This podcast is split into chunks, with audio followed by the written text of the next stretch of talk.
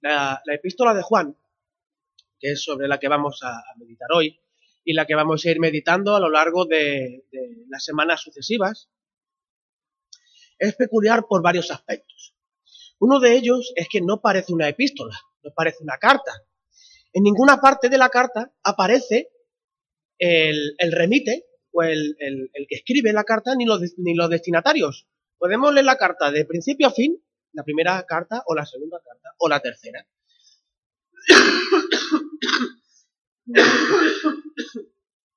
y en ningún lado aparece estos dos elementos centrales para que sea una verdadera epístola. para, para ver esto, por ejemplo, tenemos las cartas de Pablo. Las cartas paulinas, todas ellas tienen un remite y luego un destinatario.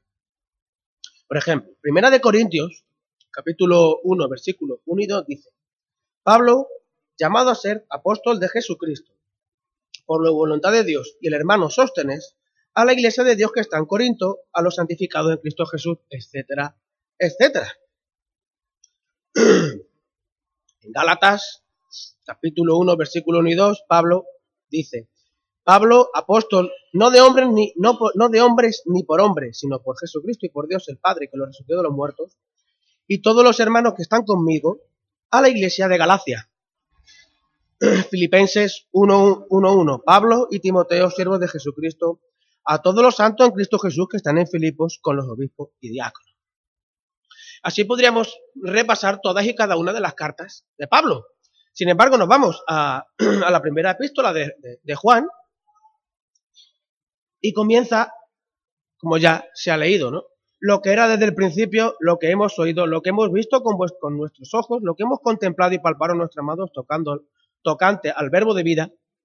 ¿Dónde está ahí el autor? No aparece. Entonces, ¿qué ocurre con la epístola de Juan? A pesar de que el autor no se identifica como Juan el apóstol, y en la, y en la segunda carta sí que aparece el anciano, Desde el año 125, los predicadores, los historiadores, los teólogos de aquel momento, al hablar acerca de la primera carta de Juan, siempre le dan la autoría al apóstol amado, a Juan, el apóstol de Jesucristo, Juan, el discípulo del Señor. También en su contenido y estilo se ve como la mano que escribió el Evangelio de Juan es la misma que escribió estas epístolas. Esto lo vamos a ir viendo cuando nos, introduzcamos en, la reflexión del texto. Y en cuanto a los destinatarios ocurre lo mismo. No hay una expresión completa y clara acerca de hacia quién va dirigida la carta. Igualmente, los historiadores del, del primer siglo, como los líderes de las iglesias de aquel momento, dicen que Juan estuvo casi toda su vida en Éfeso, y, expandió su influencia hacia todo Asia Menor. Esta ciudad donde se, dice, donde se entiende que Juan murió. Lo que sí se puede decir con certeza es que el escritor conoce íntimamente a sus lectores. Repetidamente se dirige a los a ellos llamándolos queridos hijos, queridos amigos y hermanos míos. Dado que, hay unos que no hay unos destinatarios concretos, a las epístolas de Juan se las llama epístolas universales. Por tanto, son cartas que el Señor ha permitido que podamos tener hoy dirigidas a todos los creyentes de todos los tiempos, de todas las iglesias. Estos temas han eh, derrochado litros de tinta y toneladas de papel. Para algunos, eruditos, eh, las cartas de Juan no las escribió Juan. Para otros las escribió un discípulo de Juan. Y para otros es de un autor desconocido.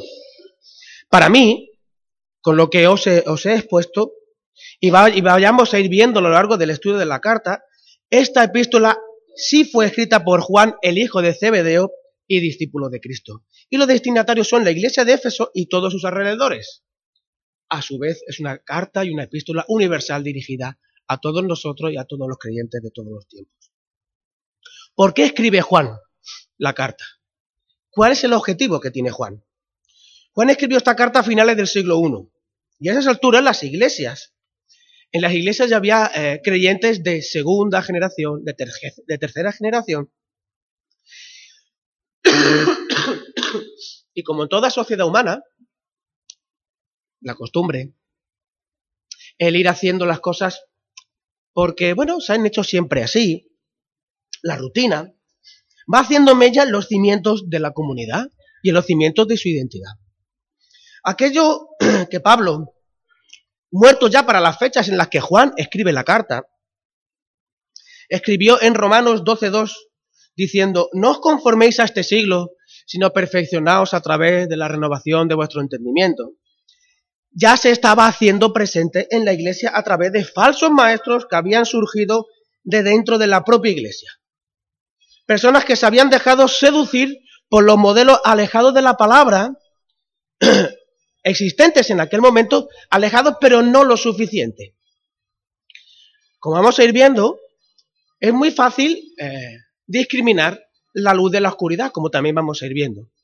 Pero la tiniebla, que también aparece, es esa ausencia de luz, pero también carencia de oscuridad. Es ese estado en el que se ve, pero no se ve, solo se intuye, ¿verdad? En el que Juan dice constantemente, Dios es luz en el cual no hay tiniebla. Por tanto, ahí en aquel momento había costumbres dentro de la sociedad que se mimetizaban mucho con ciertas costumbres de la iglesia y que estaban penetrando y permeando la propia iglesia y la propia iglesia lo estaba asumiendo y había personas que estaban instruyendo y enseñando esa perversión, esa tiniebla dentro de la iglesia. De tal manera que unían la fe con Jesús con los modelos sociales, arrancando al cristiano el gozo de su salvación. Por eso escribe Juan, en Juan 1, versículo 4, estas cosas os escribimos para que vuestro gozo sea cumplido. Estos falsos profetas llevaban la semilla de la inseguridad y el engaño conduciendo a la comunidad a la confusión y a preguntarse si lo que, si querían era verdad o mentira. Por eso en Juan 2,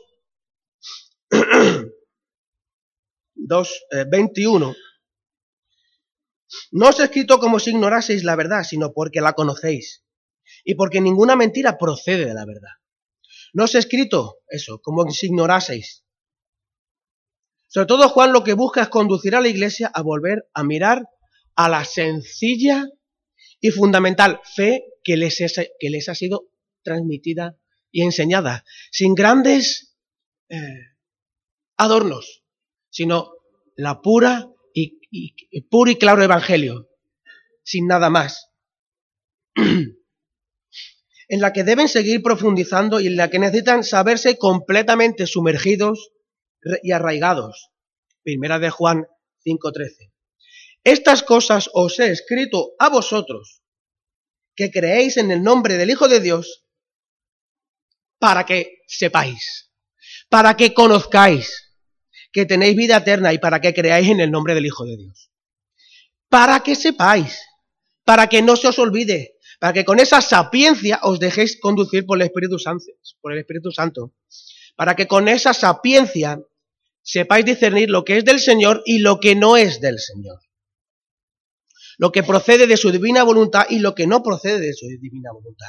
Para que ese saber os vaya transformando de día en día y de gloria en gloria. ¿Cuántas veces nos han perdido los propios cristianos en vanas discusiones sobre la fe, sobre elementos externos a la fe, sobre, diferentes prácticas de la fe que chocan con mi forma de entender las cosas, que chocan con mis formas de hacer las cosas, que chocan con mis costumbres, que chocan con mi capacidad de influencia, que chocan con, con mí, me, conmigo. ¿dónde está ahí la fe? Si lo único que hablo es de mí, me, conmigo, ¿verdad? Esto solo nos conduce a darnos cuenta que las discusiones en torno a la fe, en el fondo, tienen poco de fe.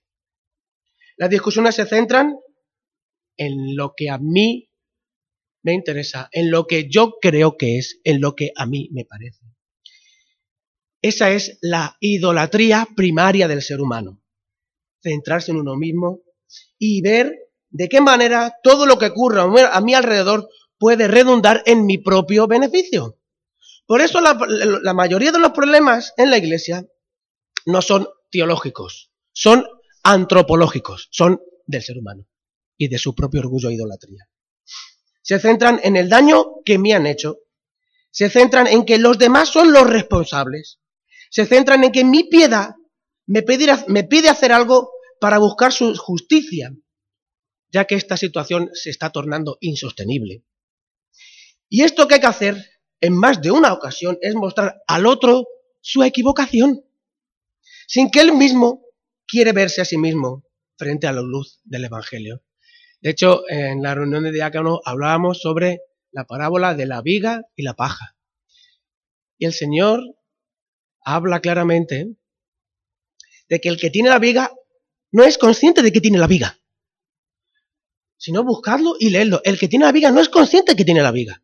Y va con toda su buena intención, con todo su buen entender, con todo su... Y no es todo tú, es todo lo que él. Por tanto, confundimos teología con antropología. Por eso Juan, como buen pastor, conduce a sus hermanos a los rudimentos de la fe. Primera de Juan 5:13. Estas cosas os he escrito a vosotros que creéis en el nombre del Hijo de Dios, para que sepáis que tenéis vida eterna y para que creáis en el nombre del Hijo de Dios.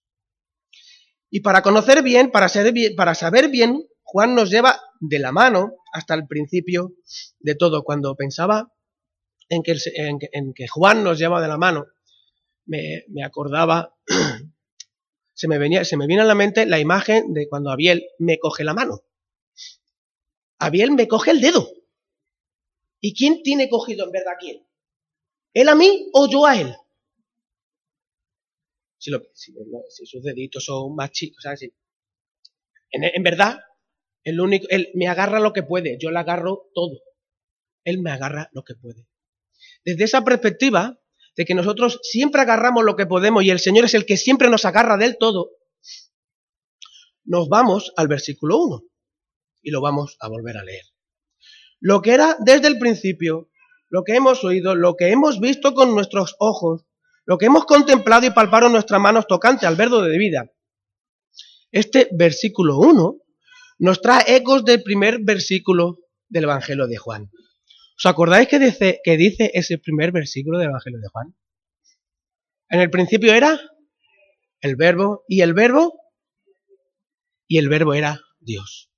Y a su vez este versículo del Evangelio nos trae también un eco del primer versículo de Génesis, Génesis 1.1. En el principio creó Dios los cielos y la tierra. Desde el principio. Juan nos lleva al principio de todo. Qué preciosas palabras.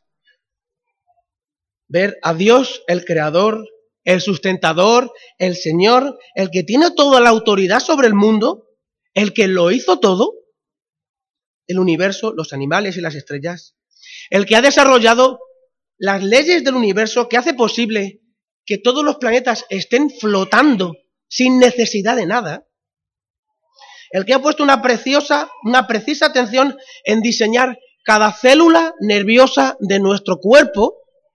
Durante estas semanas que Caleb ha estado malito, eh, y yo también, Caleb ha puesto constantemente la serie aquella de dibujitos de Eres una vez la vida. No sé si os acordaréis. La vida es así, más o menos. Bueno, es una serie de dibujitos que yo veía de pequeño. Y es impresionante, impresionante, cómo cada parte de nuestro cuerpo tiene una, función inequívoca. Dios ha diseñado de tal manera todo que es que cuando uno lo piensa, lo reflexiona y lo, analiza, lo único que cabe es abstraerse de la grandeza, del poder, del señorío, de quién es Dios.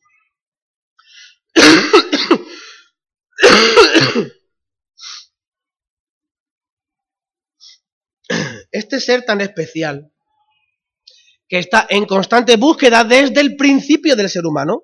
¿Os acordáis en Génesis 3, versículo 9? Mas el Señor estaba paseándose a la brisa de la tarde, disfrutando de su creación, llamó al hombre y le dijo, ¿dónde estás tú? Génesis 3.9. Esta es la pregunta y la actitud que están unidas en este primer versículo de Juan. De hecho, no se puede separar a Dios de su mensaje. De ahí que Juan comience el, el capítulo con un lo que ha sido desde el principio. Podría haber comenzado con el que. En vez de decir Jesucristo, el que era desde el principio, Juan escribe lo que era desde, lo que era desde el principio. El término lo es mucho más amplio que la palabra, que la palabra el que, ya que está incluyendo a la persona con el mensaje. Porque no se puede separar a Dios de sí mismo, no se puede separar a Dios de su mensaje de búsqueda del ser humano.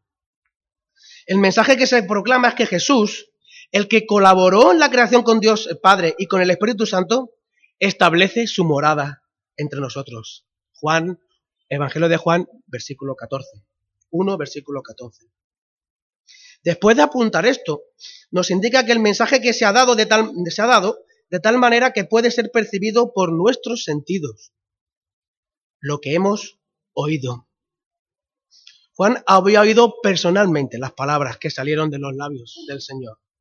Era uno de los doce discípulos que acompañaron al Señor desde el tiempo del bautismo de Jesús hasta su ascensión.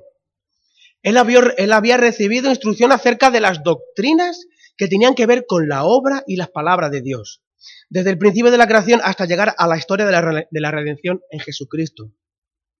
De hecho, estas enseñanzas son las que seguían la iglesia en el libro de Hechos.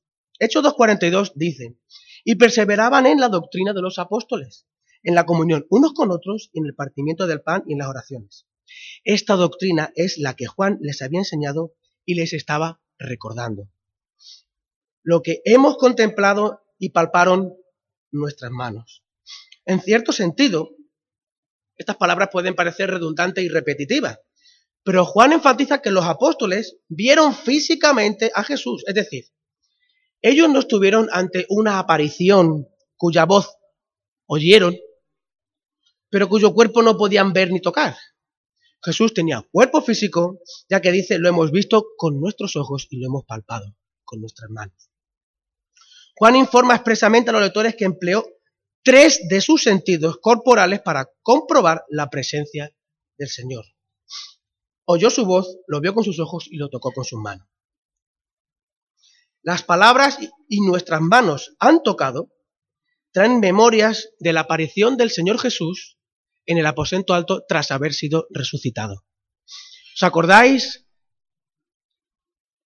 quién eh, de ellos fue el que no se lo creía y tuvo que tocar? Tomás. El propio Señor dice en Lucas 24, 39, tocadme. Un espíritu no tiene carne y huesos. Como vosotros veis, yo tengo carne y hueso. Yo no soy una aparición, no soy un fantasma. Soy un ser humano. Juan estaba enseñando la doctrina apostólica de la resurrección de Jesús. Él habla como testigo presencial, puesto que mediante sus sentidos naturales, él y los que estaban con él oyeron, vieron y tocaron personalmente a Jesús. Y pueden declarar que el cuerpo físico de Jesús resucitado es del Señor una cosa real y verdadera. Esta enseñanza tan repetitiva apunta a uno de los problemas que tenía la iglesia apunta a contrarrestar una de las filosofías más extendidas en aquel momento, que era el gnosticismo. Se empieza, por G, GNO, gnosticismo. Esta enseñanza, este sistema de pensamiento permeaba toda la sociedad. Los, los gnósticos despreciaban olímpicamente el mundo puesto que era materia y particularmente despreciaban el cuerpo, que por ser material era especialmente maligno. El espíritu del hombre estaba prisionero dentro de ese cuerpo. El espíritu era una simiente de Dios que era totalmente buena. Así que la finalidad de la vida debía ser liberar a la semilla que está dentro de, este, de esta cárcel de pecado. Y esto no se podía hacer más que por medio de un conocimiento secreto y un ritual elaborado que solamente los verdaderos gnósticos podían comunicar. Las consecuencias prácticas de esto para la Iglesia es de la negación de la encarnación de Jesús. Si lo, si lo pensamos bien, si el cuerpo es lo opuesto a lo bueno, al bien, a lo perfecto o a lo santo, Dios que es todo bondad, amor, perfección, santidad, no podía haberse encarnado, porque se hubiese contaminado. No podía haberse hecho uno igual a nosotros. No, y por tanto no podía haber muerto en la cruz. Cosa que Juan confronta frontalmente con estos versículos. Juan vio, oyó y tocó al eterno Dios encarnado en la persona de Jesús. El, segundo elemento práctico que tiene esta intromisión del gnosticismo dentro de la iglesia. Dado que el cuerpo es en esencia despreciable, el cuerpo no importa. Por tanto, sus, apetitos se podían gratificar sin límite. Puesto que el cuerpo era malo de, de todas maneras, era indiferente lo que se hiciera con él. Puedo pecar lo que quiera.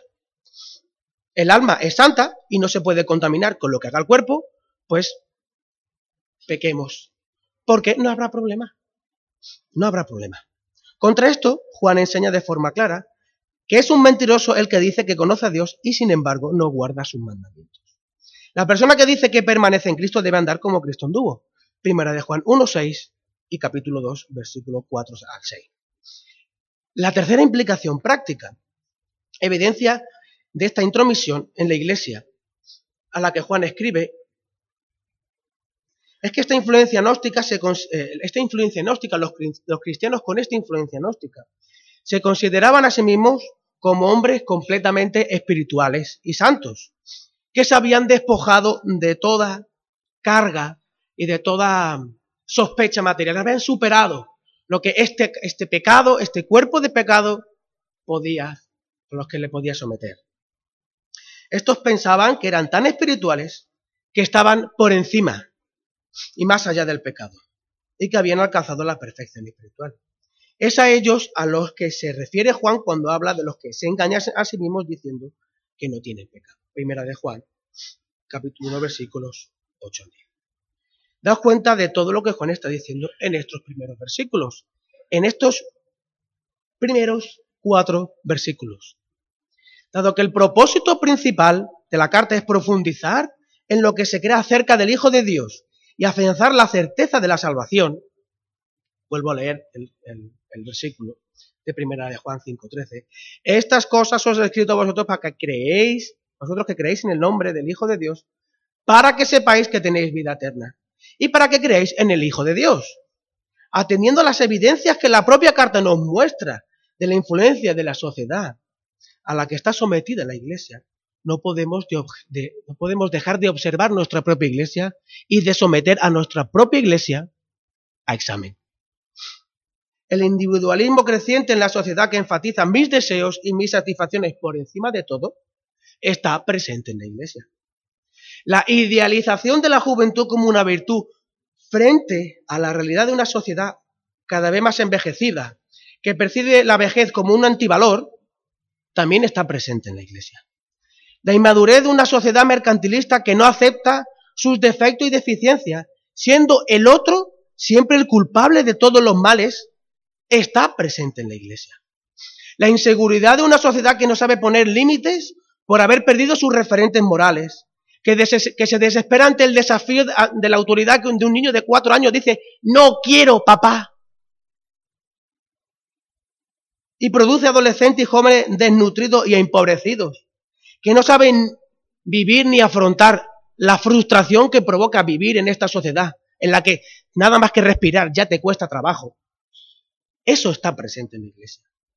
El victimismo y la, autocompasión y el conformismo de un pueblo al que se le ha arrebatado toda esperanza de progreso y que vive del subsidio trapicheo y tiene siempre en su boca una queja, eso también está presente en la iglesia.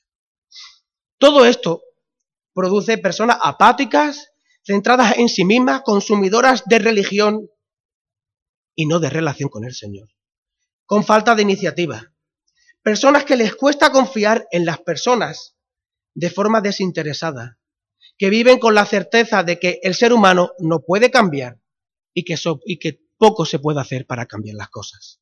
Estas personas están dentro de la iglesia. ¿Eres consciente de esto? ¿Eres consciente de cómo la sociedad está penetrando y permeando tu iglesia a la que tú perteneces? ¿Te sientes interpelado? Si es así, el Señor te ha dejado consuelo y dirección en esta carta. Si no es así, estás en un peligro grave de perder tu identidad en Cristo, no tu salvación, pero sí tu identidad en Cristo y tu gozo, y de ser una piedra de tropiezo para ti mismo, para tu familia y para tu iglesia.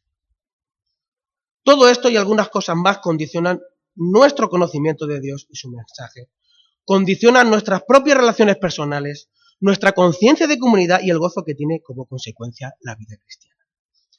¿Cómo podemos luchar contra esto?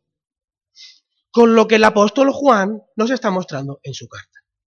Con ella quiere erradicar cualquier sospecha acerca de la fe que profesamos en Jesús, de la certeza de la salvación y de las implicaciones éticas que tiene esta gran noticia.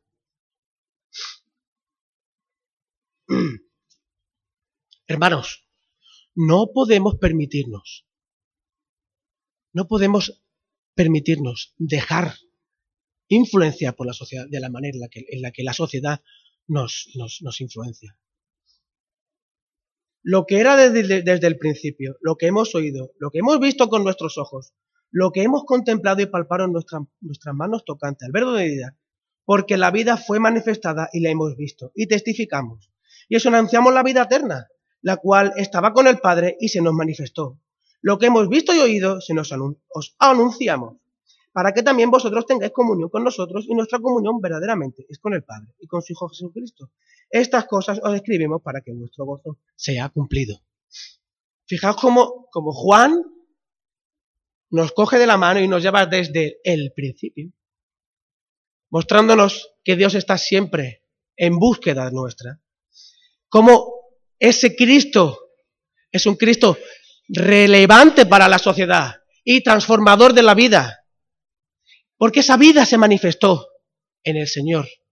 Nos ha sido transmitida a través de las personas que a lo largo de los siglos han ido dando testimonio para que podamos ser una comunidad y en comunidad no perdamos el gozo de nuestra salvación. Fijaos cómo conduce constantemente a la iglesia desde el origen a Cristo desde Cristo a la comunidad y desde la comunidad al gozo. No podemos perder ningún momento esa línea. No podemos perder ningún momento. Porque la sociedad constantemente nos mete mentiras en la cabeza. Nos mete mentiras en el corazón. Y busca constantemente ser la herramienta que Satanás usa para destruir la iglesia, destruir el gozo.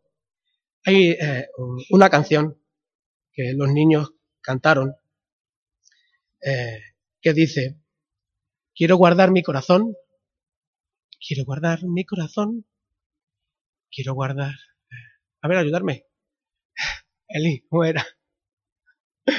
Guardar mi corazón, quiero evitar que entre el ladrón, Satanás, el disfraz, la sociedad.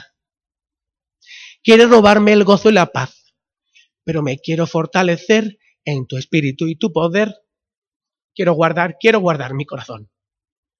La única manera en la que podemos evitar ser piedra de tropiezo para nosotros mismos, para nuestras familias y para la iglesia es centrarnos y recordar desde el origen que Dios está constantemente buscándonos, que a través de Cristo y del testimonio de muchas personas y de su palabra somos iglesia. Y a través de la iglesia podemos mantener y fortalecer nuestro gozo para que se cumpla y se mantenga y se complete. Vamos, vamos a orar. Señor, queremos darte las gracias por darnos la oportunidad, Señor, de encontrarnos contigo y con tu palabra, Señor. Muchas gracias por